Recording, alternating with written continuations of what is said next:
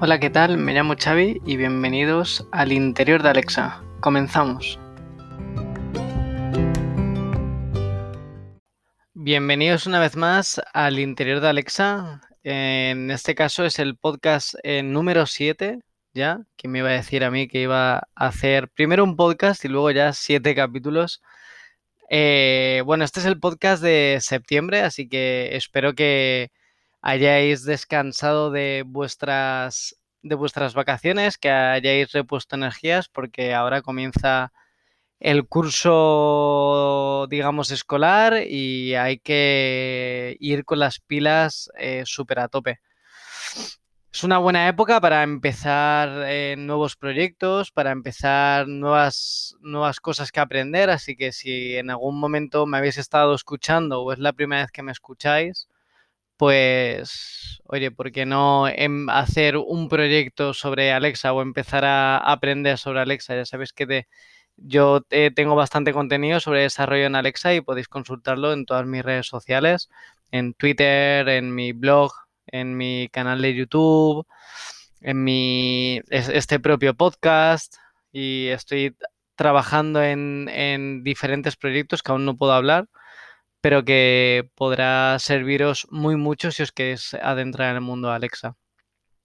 Y bueno, siguiendo con la estructura que hemos llevado casi todos, menos el anterior podcast, pero bueno, casi todos los, capítulos, era que al principio pues teníamos una, una breve sección de novedades, luego explicaba eh, de manera, digamos, un poco más larga un, un punto sobre el desarrollo de, Alexa, ¿vale? Había veces que no era sobre desarrollo, pero bueno, principalmente sobre el desarrollo de Alexa a nivel de programación, intentando llegar a todos aquellos que no sois informáticos y me estáis escuchando.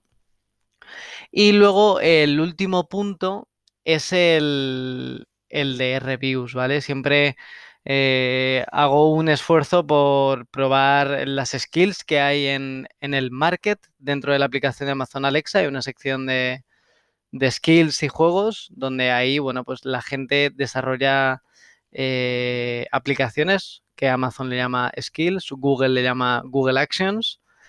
Y bueno, pues siempre intento coger skills desarrolladas por gente de habla hispana, ya bien sea Latinoamérica o ya bien sea eh, España, que es de, donde soy yo. Porque también he visto que hay mucha gente que me escucha de, todas las partes del mundo. La gran mayoría son españoles, pero desde Latinoamérica sí que me estáis escuchando y desde Francia también. Entiendo que habrá mucho español eh, que haya tenido que emigrar a Francia. Así que genial. Y bueno, eh, estas, eh, comenzamos con la primera sección, que es la sección de novedades. Como recordáis, el mes pasado, no en agosto, pero sí en julio, eh, se hizo la Alexa Live y en el anterior capítulo, pues hice una recapitulación de 50 minutos con todas las novedades que había sacado Alexa en ese evento, ¿vale? es un evento eh, de desarrolladores, el Alexa Live. Es como eh, la keynote de Apple de, junio, la WWDC, y luego la que vamos a tener en septiembre, que es donde se presentan pues, dispositivos y todo esto, ¿no? Pues eh, Amazon Alexa tiene algo parecido. En julio tuvo el 22 de julio tuvo lugar el Alexa Live, que era pues solo por y para desarrolladores. Y bueno, pues durante el año eh, harán otro evento o irán sacando dispositivos. Así que, eh, bueno, como sabéis, y, si escuchasteis mi anterior podcast y si no os lo recomiendo, sacaron un montón de novedades, ¿vale? Así que si hacemos un breve repaso de lo que se ha presentado desde las novedades que han habido de, en el mes de agosto, pues obviamente no ha habido ninguna porque se presentaron, yo creo que fueron más de 30 novedades en julio. Entonces yo creo que vamos a estar un par de meses eh, en las que no tengamos novedades. Ah, quizás las novedades que tengamos es que, pues que algo pasa de la fase beta a la fase digamos, a release, ¿no? a, que ya no esté en beta o de la preview a beta. ¿Vale? Para que esté la, las fases que se siguen en, en, el, en Alexa cuando, cuando sacan una, una, nueva funcionalidad es que primero está en preview, para ello tienes que hacer eh, rellenar un formulario y explicar, oye, pues mira, quiero probar esta funcionalidad para una skill que tengo un juego para eh, hacer no sé qué. Yo creo que esta funcionalidad me vendría muy bien. Entonces tú lo envías, ellos lo validan y si ven útil ese caso de uso, pues te lo aceptan y te habilitan la, funcionalidad. Eso es la parte preview. La parte beta es que está abierto para todo el mundo, o a lo mejor no para todo el mundo, pero quizás pues para Estados Unidos o para España. Y te pone, te pone que está en beta y es como úsalo eh, bajo tu responsabilidad, ¿no? Está esto en fase de pruebas, no eh, estamos recibiendo feedback de la gente y tal, pero ojo, pruébalo. Y luego ya está la fase release que está disponible en principio para todo el mundo, pero también lo pueden sacar de la beta, estar en fase release, fase final y que esté disponible solo en, en, un, en un lenguaje. La gran mayoría de las cosas empiezan siempre en Estados Unidos y poco a poco van llegando a los, a los demás idiomas, ¿vale? Con más o menos tardanza, pero van llegando, ¿vale? Así que nada, como os digo, em, novedades no han habido, pero sí que yo sí que tengo novedades respecto a las cosas que yo suelo hacer, ¿vale? Como sabéis, o si no sabéis, eh, si me queréis seguir en Twitter, arroba chavidop, soy bastante activo, eh, pues creo post, creo charlas, hago charlas, eh, hago este podcast y hago muchas cosas más, ¿no? Entonces, bueno, en el próximo 3 de octubre voy a estar hablando en la Virtual Netcore Conf, eh, sobre Alexa y DevOps usando GitHub Actions, ¿vale? Ahora explico qué es todo eh, este entramado. El, primero todo, la Virtual Net o la Netcore Conf, que ahora se llama obviamente Virtual Netcore Conf por lo que estamos viviendo, es una de las charlas técnicas eh, más importantes dentro del mundo .NET, dentro del mundo, digamos, de Microsoft, del desarrollo de Microsoft aquí en España. Es una charla que se hace en diferentes puntos de España. Y bueno, yo siempre tengo background eh, trabajando, digamos, en tecnologías Microsoft y bueno, pues lo que intento siempre es llegar a la gente de Microsoft, eh, a los seguidores, eh, toda la información que se da Alexa, pues para que se animen y comiencen a desarrollar en, en Alexa, bien sea en .NET o bien sea en cualquier otro tipo de lenguaje, en Node.js, etcétera. Entonces, eh, bueno, eh, gracias a esto, haber participado en la Virtual Netcore Conf y en la del año pasado, que ya participé en marzo, ahora se va a hacer en octubre, 3 de octubre, recordar, eh, pues me dieron un reconocimiento Microsoft como Azure Content Hero, el cual, bueno, pues reconoce mi labor de llevar, de hacer el esfuerzo, ¿no? De llevar el mundo de Alexa al mundo Microsoft. ya sabéis que Microsoft está Cortana, pero Cortana, eh, vaga la redundancia, la están cortando y cada vez tiene menos vida. Y Alexa y Google Assistant van ganando más, más posición respecto al, a los asistentes de voz. Y nada más, eh, sí que comenzaré a hacer meetups, ¿vale? Os recomiendo que estéis al loro de mis redes sociales porque iré publicando eh, todas las fechas que me vayan confirmando, pero sí que estaré haciendo también meetups. Pero bueno, la más cercana a día de hoy es eh, el 3 de octubre, la Virtual Netcore Conf. Y voy a hablar, como os he dicho, de eh, Alexa y DevOps en GitHub Actions, ¿vale? DevOps es una filosofía, una cultura de trabajo que lo que consiste es en llevar la parte de desarrollo junto con la de operaciones. ¿Eso qué quiere decir? Eh, que cuando tú desarrollas código, pues eh, que tengas pendiente eh, conseguir, digamos, un estándar de código muy alto, ¿vale? Un estándar de código quiere decir un estándar de calidad, que me he equivocado. es decir, desarrollando pues pruebas de software, probando que la calidad y el estilo de tu código es muy bueno cuando estás desarrollando y cuando estás en... Cuando estás desarrollando, perdón, y cuando estás en... en, el proceso en sí del ciclo de vida ¿no? del software. Cuando tú desarrollas, luego pues eh, tu código lo subes a otro sitio, ¿no? Que en ese otro sitio también se compruebe eh, la calidad de código, que se compruebe que todas las pruebas que se han ejecutado han funcionado bien. Luego, dentro del mundo de Alexa, pues ver que todo lo que has desarrollado a nivel de Voice User Interface tiene coherencia, está bien, eh, digamos, diseñado, eh, que todos los enunciados que tienes, eh, los uteransis, se mapean de manera correcta, se, se, resuelven de manera correcta, mejor dicho. Y bueno, una vez pues se desarrolla todo eso, eh, también está la opción de, validar la skill, que eso quiere decir que toda la información que se tiene que rellenar para publicar tu skill en la store esté rellenada, esté bien rellenada y luego pues publicar en sí la skill, ¿vale?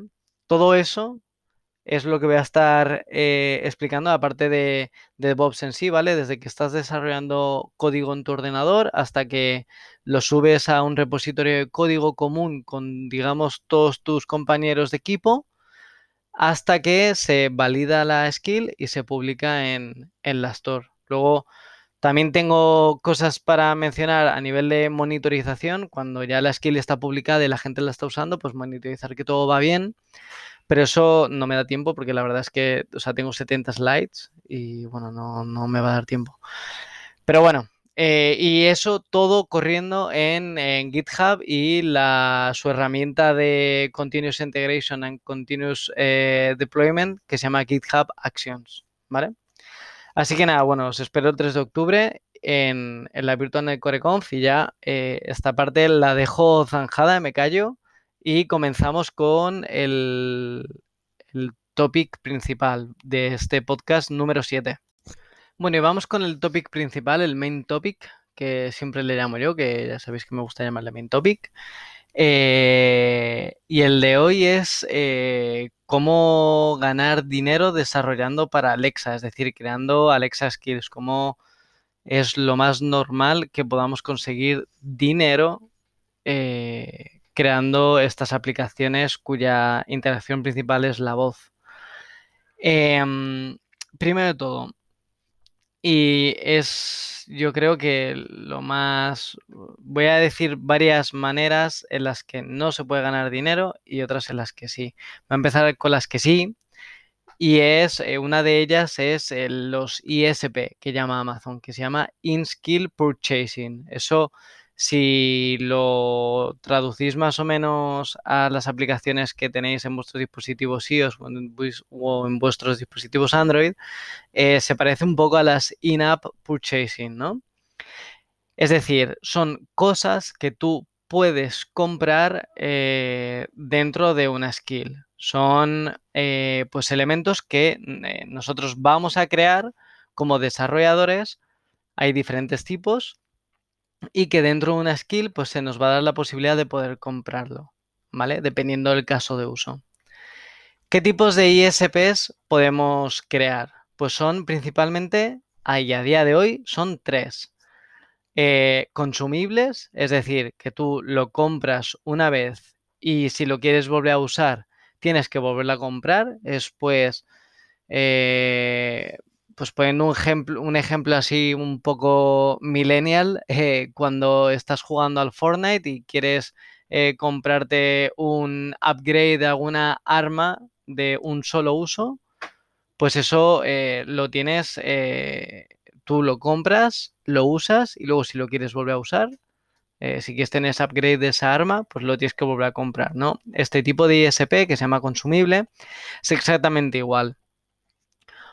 Otro que tenemos eh, que se puede hacer eh, es el, que es de tipo de suscripción, que eso también es muy típico dentro de, del desarrollo de, de, aplicaciones. Es decir, que lo que se suele hacer mucho, lo que yo he visto mucho es que tú tienes, por ejemplo, una aplicación gratuita o una skill gratuita donde te da eh, la opción, digamos, de una funcionalidad medianamente básica en la que puedes trabajar, eh, pero que si quieres eh, pues una funcionalidad totalmente completa de Super Pro Mega Guay, pues entonces lo que tienes que hacer es pagarte una suscripción mensual de X euros, ¿no? Eso lo tiene, pues, por ejemplo, eh, a ver, las aplicaciones que tengo aquí abiertas, ¿no?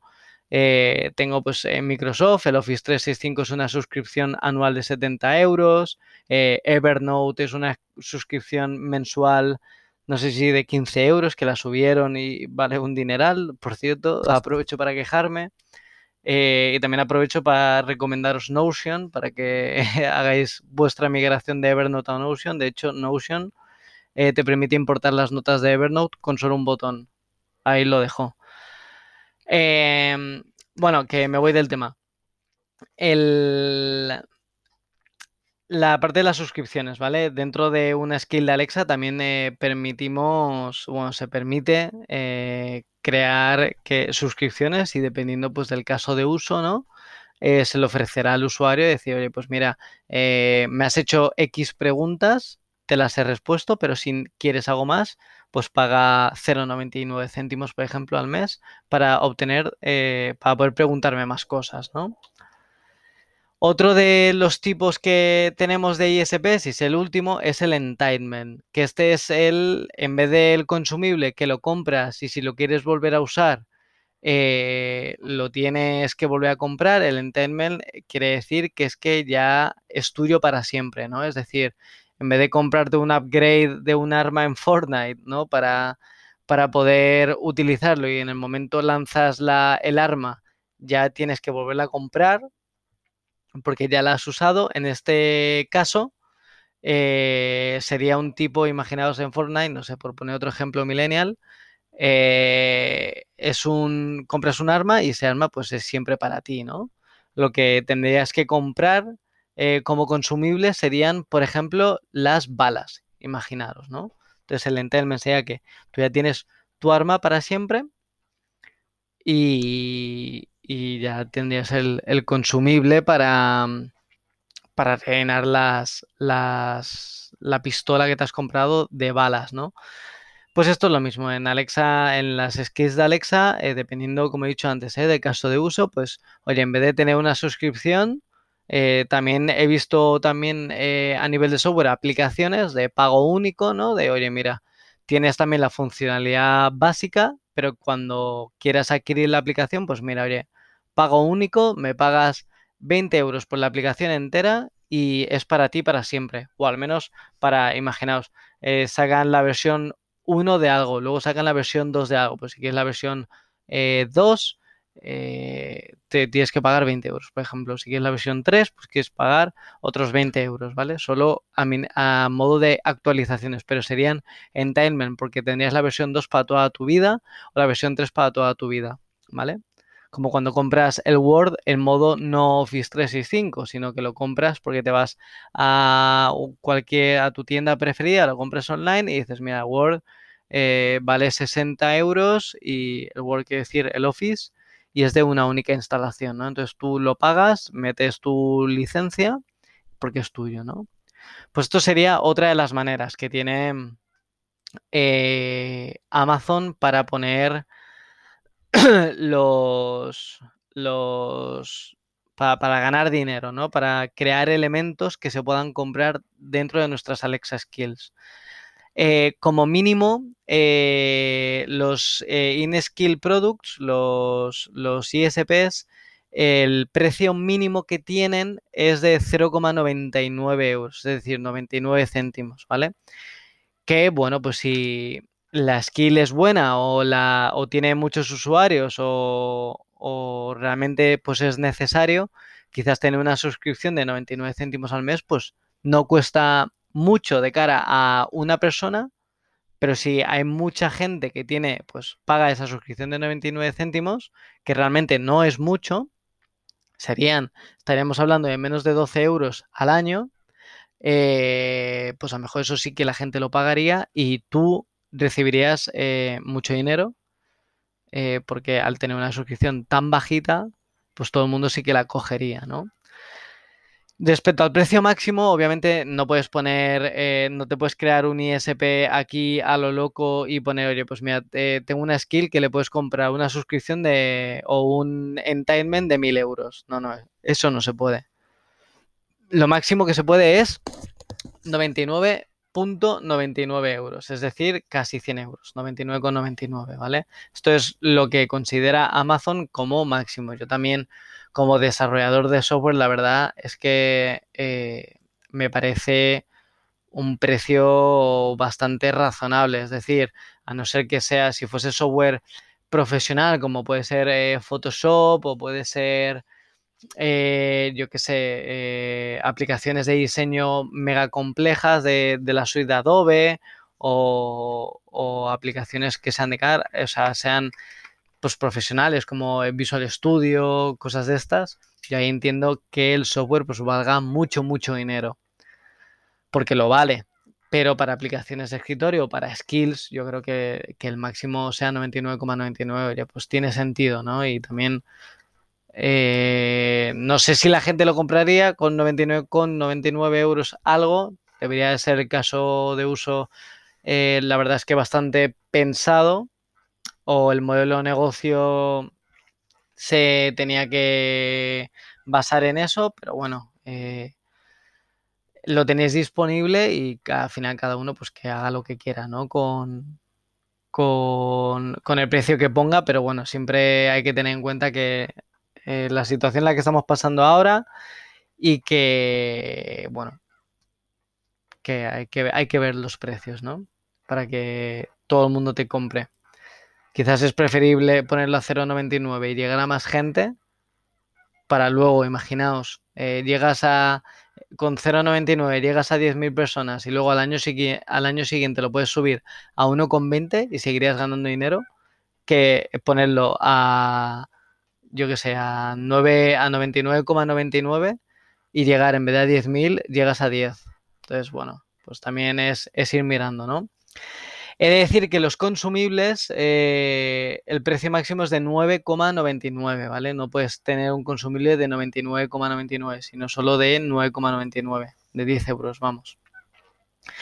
¿Dónde se crean los ISPs? Vale, pues los ISPs se crean en la Alexa Developer Console, que si recordáis es nuestro centro de mandos eh, de nuestras skills, es la interfaz gráfica de desarrollo de, Alexa, donde ahí pues podemos eh, crear nuestras skills, donde podemos testearlas, donde podemos escribir el backend, eh, desarrollando el, código, eh, desarrollar el frontend, tanto la parte de Alexa Presentation Language como el Voice User Interface, y ahí también podemos crear los in-skill products, ¿vale?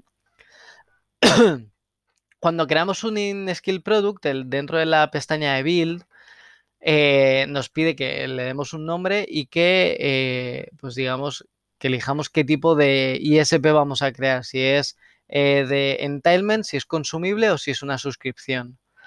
¿Vale? Cuando em, añadimos la...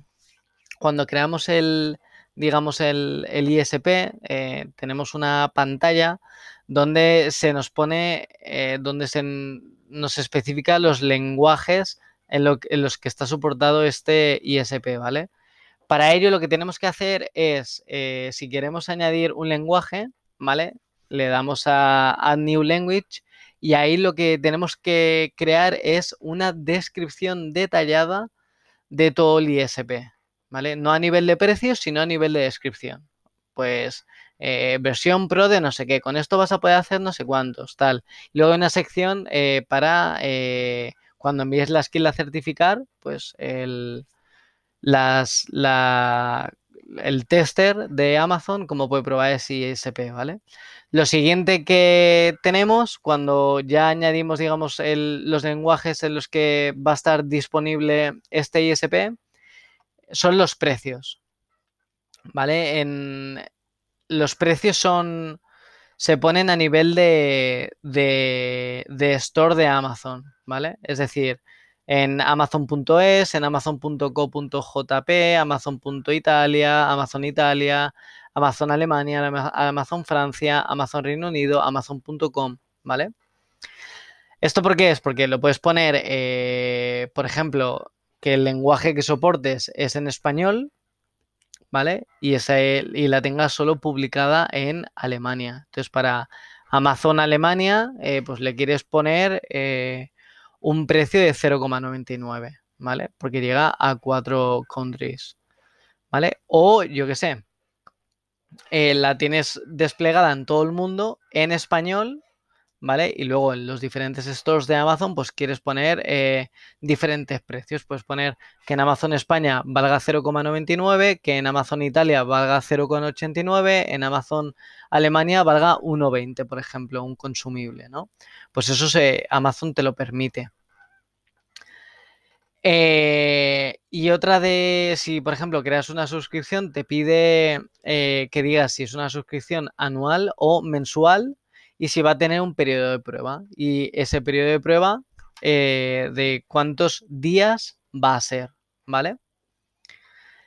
En el momento tienes el ISP creado con toda la información rellenada, lo puedes linkar a tu skill. Es decir, que cuando ya lo tienes todo creado y todo rellenado y todo bonito, también, por cierto, al ISP le puedes poner un icono, ¿vale? Esto es porque, si recordáis, en el Alexa Live eh, una de las cosas que presentaron es que los ISPs de las Alexa Skills se iban a visualizar desde las stores, es decir, desde amazon.com o amazon.es, ¿vale? Igual que vamos a ver productos pues de micrófonos o de eh, móviles o tal, pues vamos a ver, eh, digamos, software, ¿no? Que son los ISPs por si lo quieres comprar. Entonces, por eso le puedes añadir un icono.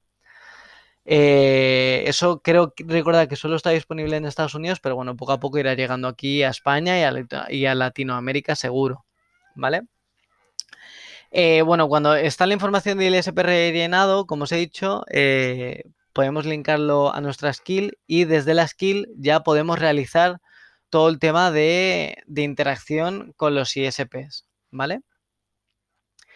¿Qué quiere decir esto? Pues que cuando creas una skill, y le añades un ISP, eh, tenemos que recordar que, bueno, que son aplicaciones cuya interacción principal es la voz, ¿no? También tenemos eh, el parte gráfica si tenemos un Amazon Echo Show, pero bien es cierto que no todo el mundo tiene un Echo Show. Entonces, yo lo que sí que recomiendo es que la interfaz, eh, digamos, la Voice User Interface, el frontend, esté muy bien diseñado es una tarea muy compleja, hay mucha gente metida, eh, que son pues, lingüistas o gente de, UX Experience que se encargan de todo el tema de, pues, de hacer de que la Voice User Interface sea muy muy buena.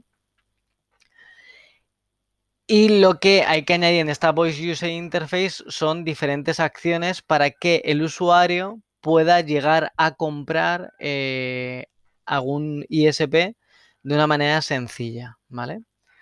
Yo siempre recomiendo hacer cuatro cosas, ¿vale?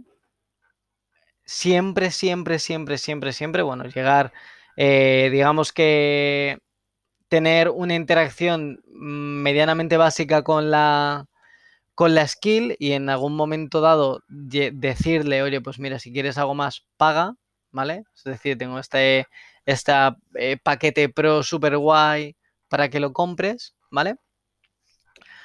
Eh, eso es una de las maneras, ¿vale? Entonces, eh, una de las cosas que yo suelo o que recomiendo es que cuando llega ese momento que le dices al usuario lo que tiene disponible eh, a nivel de, digamos, de, de, Voice User Interface, a nivel de backend, nosotros lo que tenemos que implementar es una un listado de productos disponibles en todos los, o sea, en la skill, ¿vale? Es decir, que llega un momento donde tú puedes listar todos los ISPs que tienes disponibles en la skill, ¿vale?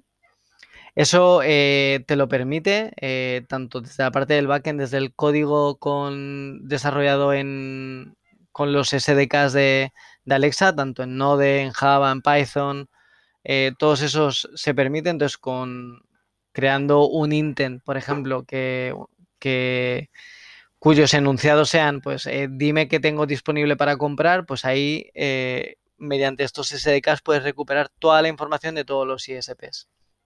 disponibles.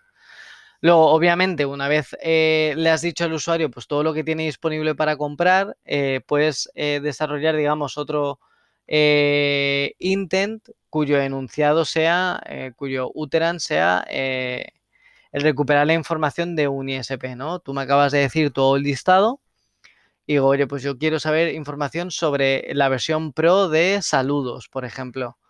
Entonces tú le dices, eh, por ejemplo, eh, Alexa, dime eh, la información sobre el paquete pro de saludos.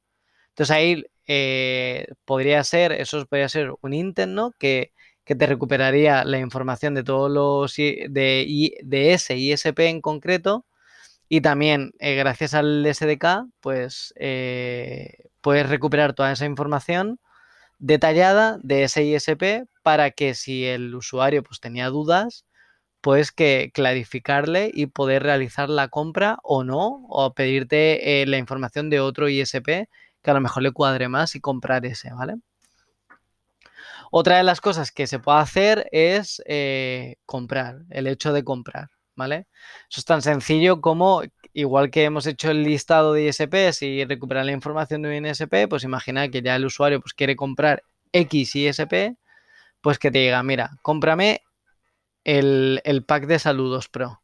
Entonces tú ahí reconoces en la Voice User Interface, has creado tu intent, digamos, de compra de un ISP eh, con el enunciado tal, con el slot tal, te lo machea y en el backend realizas la compra. Esto es muy sencillo porque como tienes asociada la parte de, tu cuenta de Amazon, pues cogería toda la información de, de tarjetas de Amazon y todo esto totalmente automático. O sea, tú a nivel de desarrollador de Skill Alexa, la verdad es que tienes que hacer bastante poco. Todo esto, eh, de hecho, ni lo tocas, la parte de, de, la compra. Y bueno, pues se realizaría la compra y te diría si ha ido bien o si ha ido mal. ¿Vale? Y bueno, pues eh, por último, lo único que, que también pues es bastante recomendable, es igual que se compra, ¿no? Pues hacer la devolución, decir, oye, mira, eh, he hecho esta compra, pero ya no la quiero más y quiero devolverla. Tengo esta suscripción y quiero cancelar la suscripción, por ejemplo. Pues eso también lo que recomiendo es que pues, haya un intent donde se pregunte o donde se permita la solicitud de la de la o sea, se explique la, la devolución, cómo devolverlo y luego la propia devolución del, del ISP, ¿vale? También, como os he dicho, igual que la compra con el SDK te viene todo integrado eh, y todo eso lo gestiona Amazon de manera automática. Nosotros, eh, los desarrolladores, no tocamos eh, ni pasarelas de pago, ni números de tarjeta, ni nada. Son dos líneas de código, hacer compra o hacer devolución y todo eso lo gestiona Amazon de manera automática. Súper sencillo, ¿vale? Lo han hecho de una manera, como siempre hace Amazon, lo ha hecho de una manera muy sencilla para que eh, pues en poco tiempo tengamos eh, nuestras skills con ISPs para poder ganar dinero, ¿no? Digamos. y nada más, como os he dicho, en el apartado de testing se recomienda que cuando la persona de Amazon vaya a probar vuestros ISPs, pues sepa cómo probarlo, ¿no? Y esto sea la parte de ISPs, ¿vale? ¿Cómo podemos ganar más dinero? Eh, pues otra de las maneras que se pueden ganar dinero es, eh, digamos, metiendo publicidad, pero no publicidad directa, ¿vale? Porque la publicidad directa Amazon la capa, o sea, tú no puedes poner de repente un anuncio de, pues, de, de Apple, por ejemplo, ¿vale? O de, o de cualquier otro producto como si estuvieras en la televisión. Eso no lo puedes hacer, ¿vale? Pero sí que puedes hacer eh, sí que puedes recomendar productos X. Por ejemplo, imaginaos que eso lo hace la app de directo al paladar, la skill de directo al paladar. La skill de directo al paladar es de Nestlé. ¿Qué ocurre? Que cuando tú le pides los, los ingredientes de Nestlé, perdón, cuando hay una sección que pues eliges un plato, ¿no? Para que te guíe durante el cocinado, es una skill de cocinados, que no lo he dicho. Eh, eh, los ingredientes que te va a ofrecer en su gran mayoría son de Nestlé, ¿vale? En vez de decirte, oye, pues para hacer una bechamel, cómprame la leche eh, hacendado de Mercadona, no, te dice, oye, pues cómprame la leche X cuya marca es Nestlé o es una marca que pertenece al grupo Nestlé, ¿vale? Eso sí que se puede hacer, digamos, publicidad indirecta, ¿vale? Encubierta. Y nada más, esto es eh, las maneras, digamos, que tenemos para ganar dinero. Siempre destacar que el dinero de los ISPs, igual que eh, cuando desarrollas una aplicación tanto en Amazon como en Apple, eh, cuando se hace una transacción a través, digamos, de tu skill, lo que recibe el desarrollador, lo que recibiríamos nosotros, eh, sería el 70% del dinero y el 30% se lo quedaría a Amazon, ¿vale? Es decir, que si tú pones eh, algo para un ISP, por ejemplo, de un euro, tú te llevarías 70 céntimos y Amazon se llevaría 30 céntimos, ¿vale? Y nada más, con esto explico la parte de, de cómo ganar dinero. Espero que os haya resultado útil. Son 23 minutos hablando sobre esto, ya, ya corto. Y vamos con la review, ¿vale? De, de skills. Espero que os haya gustado.